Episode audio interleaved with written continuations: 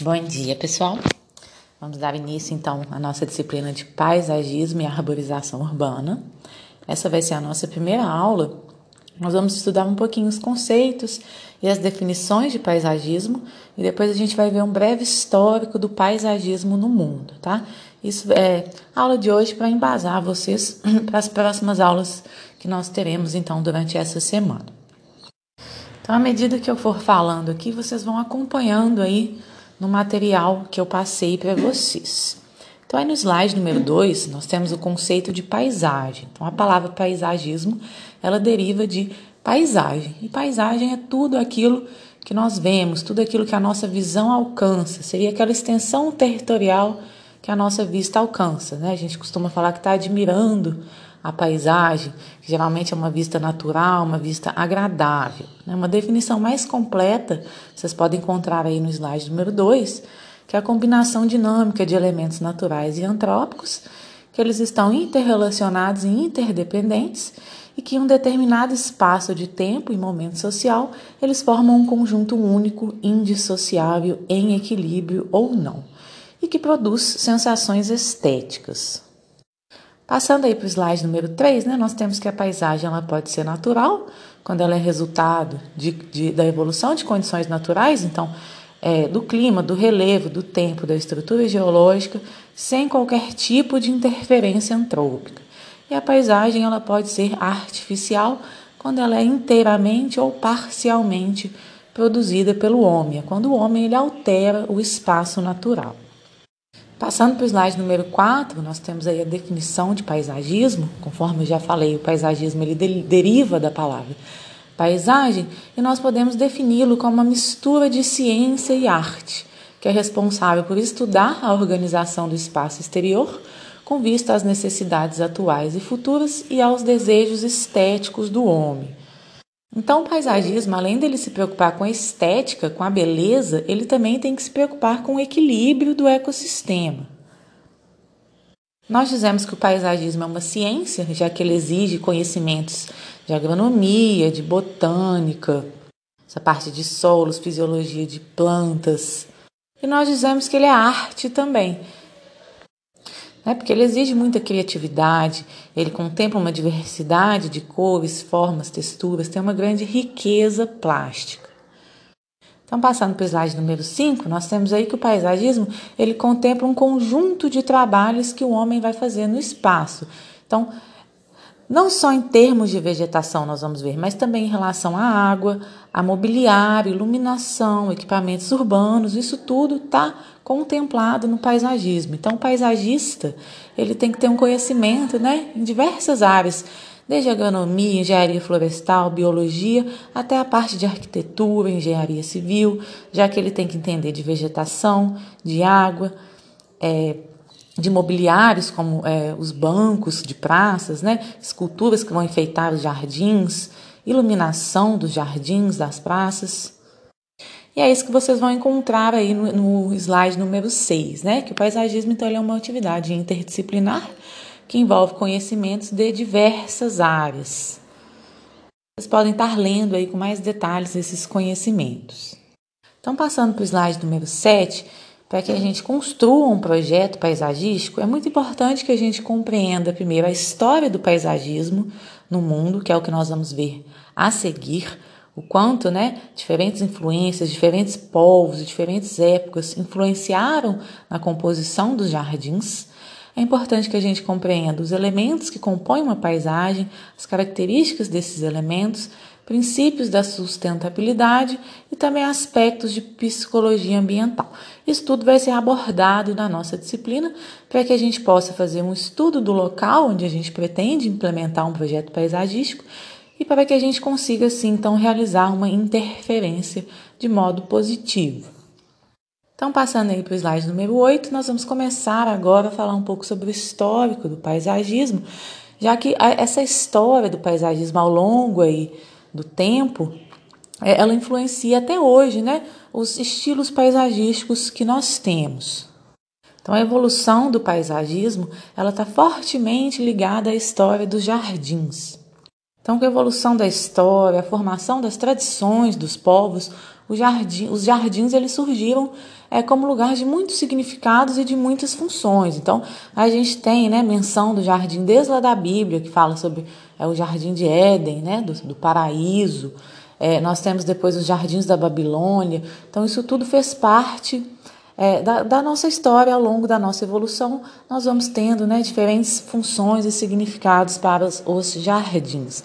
Então, ao longo da história, esses jardins eles sempre estiveram presentes e eles são testemunha do, do momento cultural que nós vivemos, das riquezas, das, da religiosidade dos povos.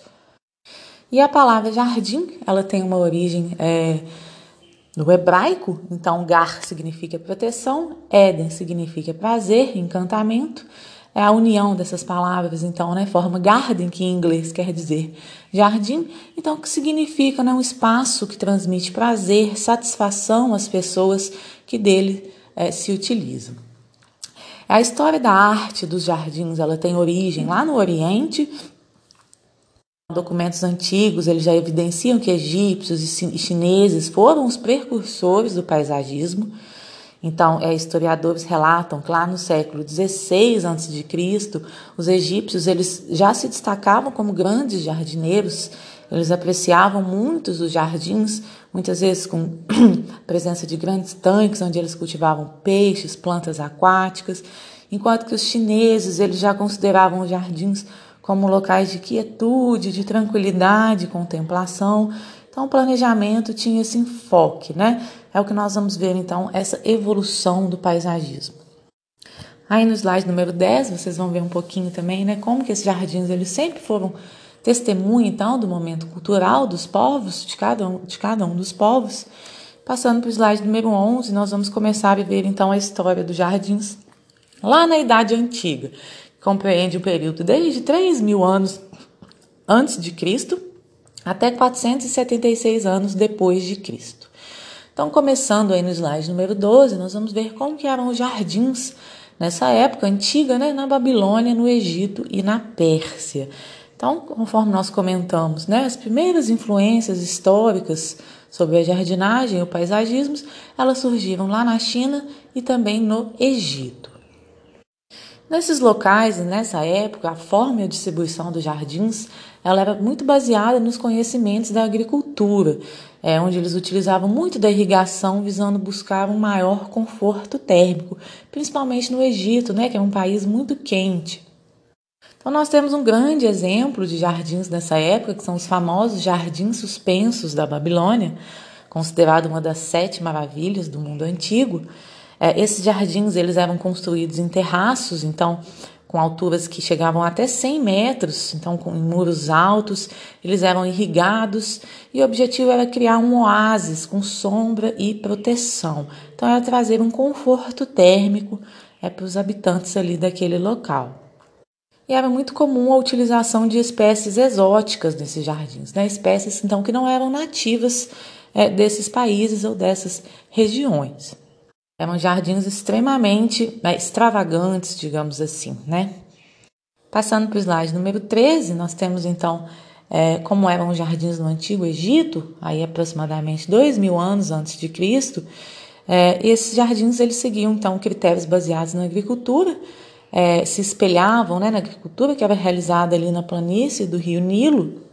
Então, inicialmente eles contemplavam pomares e hortas para subsistência, mas à medida que aquele país, que o Egito, ele foi enriquecendo, os jardins então eles passaram a ser grandiosos.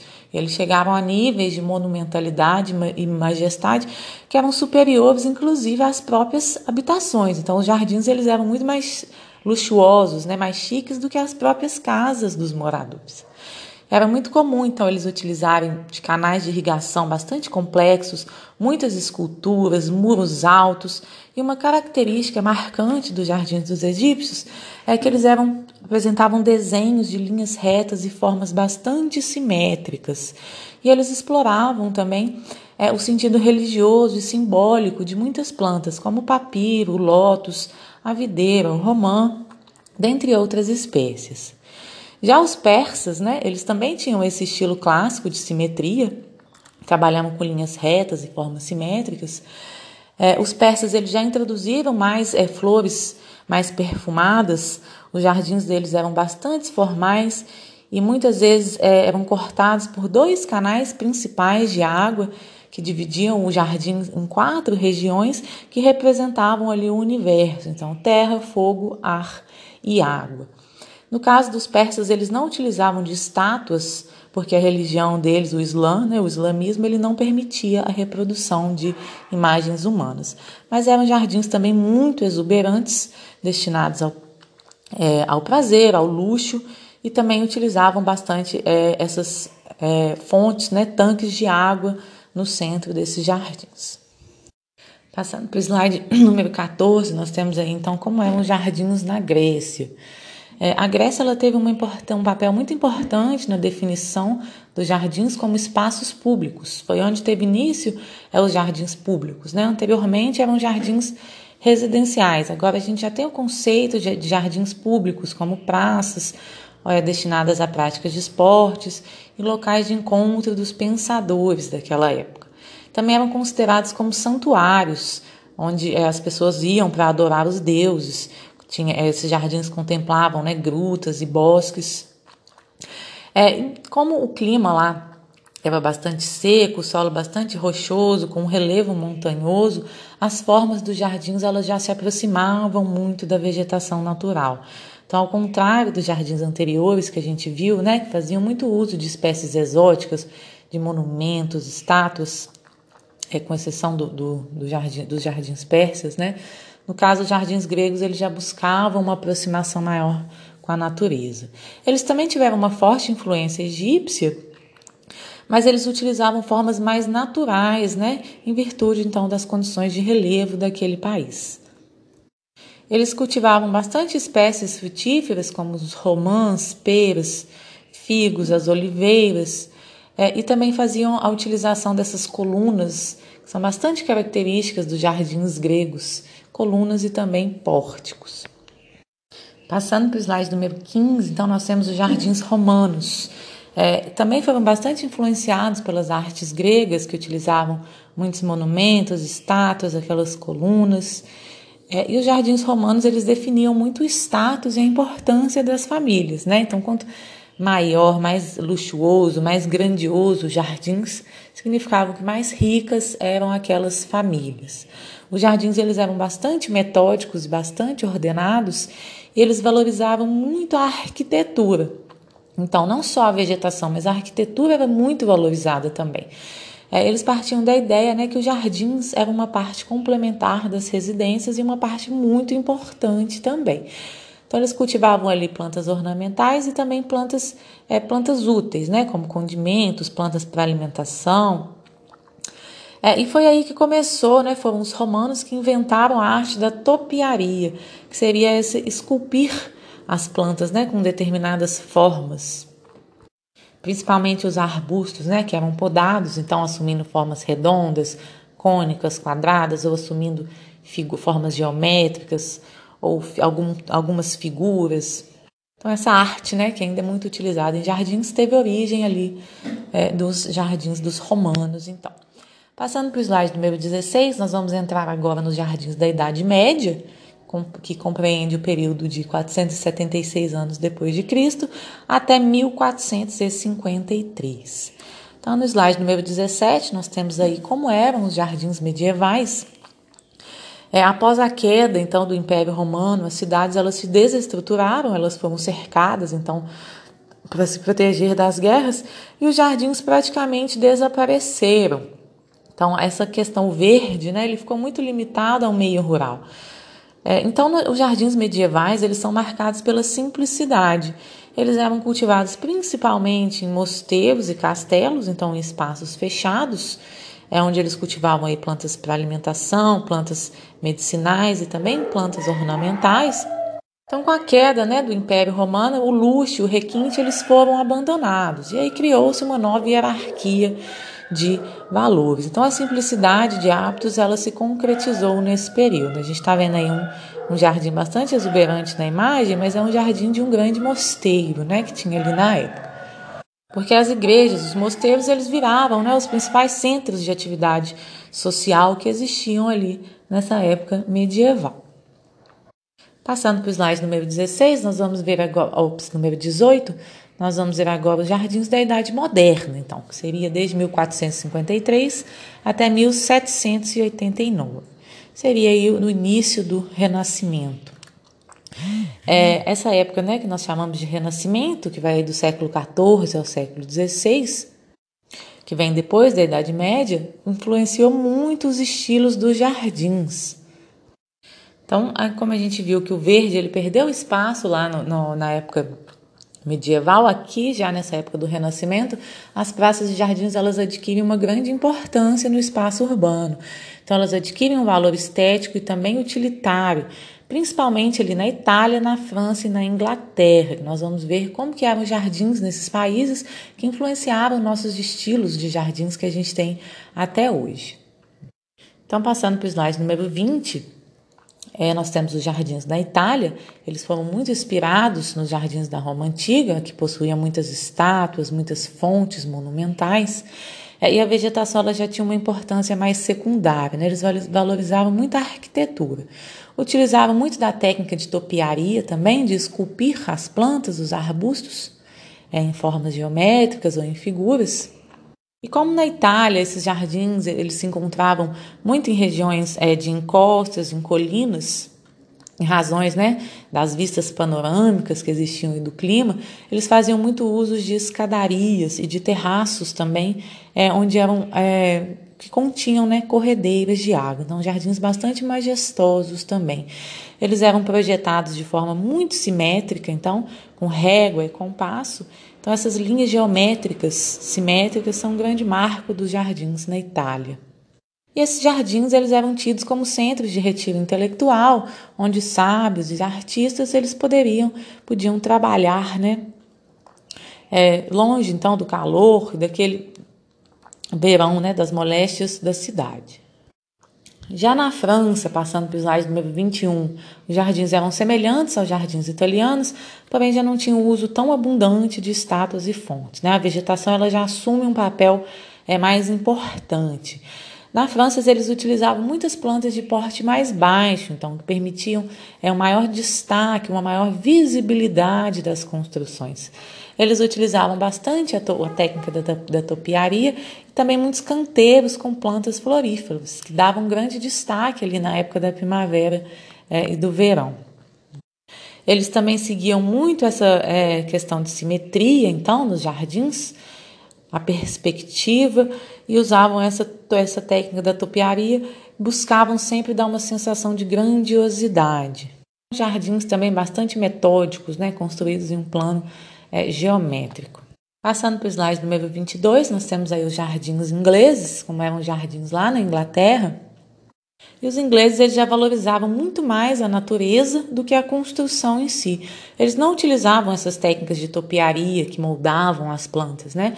É, os jardins ingleses eles geravam muita, muitas influências nos nossos jardins atuais. Eles são considerados como se fosse uma revolução, um manifesto contra aqueles padrões rígidos e simétricos dos outros estilos, como, é, como nós comentamos que era na, na França e na Itália. Ele já valorizava muito mais a paisagem natural, com formas e curvas arredondadas, o relevo como ele era mesmo. É, esse estilo de jardins, os jardins dos ingleses, então, eles utilizavam muitos extensos gramados, com amplas alamedas, caminhos, é, bosques, e eles se diferenciavam então dos jardins franceses e italianos em vários aspectos, incluindo na diversidade de plantas. Então, digamos que eram jardins mais informais. A gente tinha um cultivo mais livre, com uma grande variedade de flores e de espécies também. Então, esses jardins eles seguiam uma orientação mais assimétrica que tinha o objetivo né, de provocar a sensação de surpresa, de descoberta é, nas pessoas que visitavam esses locais. Eles já utilizavam bastante árvores nativas também ali daquela região. E passando para o slide número 23, então, é, os jardins contemporâneos, os jardins atuais, eles são, são muito influenciados por essas tendências que nós comentamos que se desenvolveram ao longo da evolução aí da nossa história. Então, os jardins contemporâneos, eles ainda podem ser projetados com um único estilo, baseado em, em algum desses estilos que nós comentamos que existiu, ou com influência, então, de vários estilos pré-existentes, a mistura, né, desses diferentes estilos. Passando para o slide número 24, falar um pouquinho para a gente fechar a aula sobre paisagismo no Brasil. É, durante o período de colonial da colonização portuguesa, a gente não teve um grande desenvolvimento do, do paisagismo no Brasil.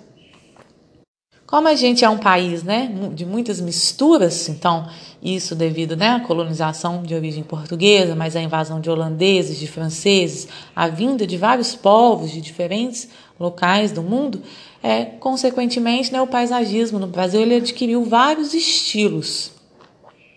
Mas nessa época, no período colonial, é, a, a, maioria das residências aqui no Brasil, das construções, elas ocupavam totalmente o terreno.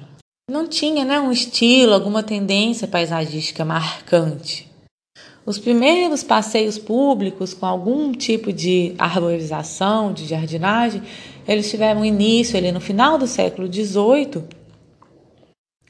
A gente pode citar os jardins ali da praia de Copacabana, no Rio de Janeiro, Aí seguiam muitos moldes, então os moldes europeus, né, dos jardins, conforme nós comentamos anteriormente, né, aqueles jardins da França, da Inglaterra, da Itália. É, com a chegada do, do, do Dom João VI no Rio de Janeiro, então o paisagismo ele teve um, um impulso, né, com a chegada dessa do Dom João e da família real aqui no Brasil. É, então, a partir desse momento já começavam a ser criadas praças e parques, e ali em meados de 1807 é, foi criado então o Jardim Botânico no Rio de Janeiro, que é um local referência até hoje, né, de paisagismo e arborização aqui no Brasil. O Jardim Botânico ele foi criado como se fosse um horto destinado à aclimatação das plantas.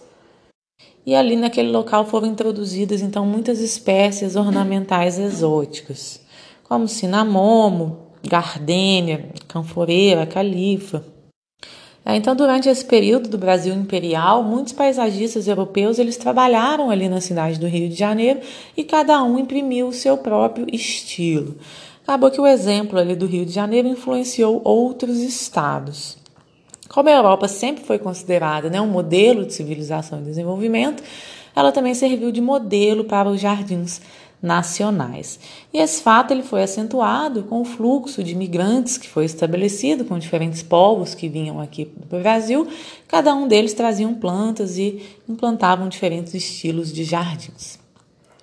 Passando para o slide número 26, então, um grande marco do paisagismo brasileiro, ele ocorreu ali no século XX, com o trabalho do Roberto Burle Marx. Então, em 1934, esse paisagista que é um grande destaque aqui no Brasil, foi né, um grande destaque na história do paisagismo aqui no Brasil. É, ele iniciou os trabalhos lá no Recife, então ele projetou e executou os primeiros jardins públicos com plantas nativas, então plantas que ocorriam na região da Caatinga e na flora amazônica. É, a utilização de plantas nativas nas composições paisagísticas, então, foi um grande registro é, desse paisagista, que foi o Roberto Burle Marx. Então, ele renovou o paisagismo no Brasil, né? já que ele começou a pesquisar e valorizar as nossas espécies nativas, ao invés de espécies exóticas que eram trazidas aí de outros países. Então, ele coletava plantas de diversas regiões brasileiras e utilizava essas plantas é, em seus projetos. E foi assim que a gente instaurou né, um modelo que a gente chama de jardim tropical, que é um modelo que condiz com a nossa realidade aqui no Brasil. Nós somos um país tropical e, portanto, a gente deve valorizar as espécies né, nativas e que são adaptadas às nossas condições. Então, no slide número 27, né, a gente pode definir aí de forma resumida a trajetória do paisagismo no Brasil. Então, começando né, com um estilo bastante eclético, foram aqueles primeiros jardins, praças que foram implantadas ali, principalmente no Rio de Janeiro, em São Paulo, que tiveram muitas influências de estilos europeus, da França, da Inglaterra. Depois a gente já assumiu um estilo mais moderno, então, com o surgimento né, dos trabalhos do Roberto Burle Marx, que começou a romper com esses estilos clássicos, então, começou a valorizar mais as nossas plantas nativas E nós temos também um estilo contemporâneo, que já foi muito influenciado por paisagistas japoneses, americanos e também franceses, que trouxeram essa influência pós-moderna, com uma visão já mais ecológica, com a utilização de colunas também, é, de bastante cores. E esse é um estilo que ainda está em andamento também aqui no Brasil, né? Então são os três blocos de jardins que a gente divide é, de forma geral aqui o paisagismo no Brasil. Bom, no mais é isso, muito obrigada. Qualquer dúvida que vocês tiverem, estou à disposição. E aí nos vemos então na nossa próxima aula de amanhã. Bom dia a todos.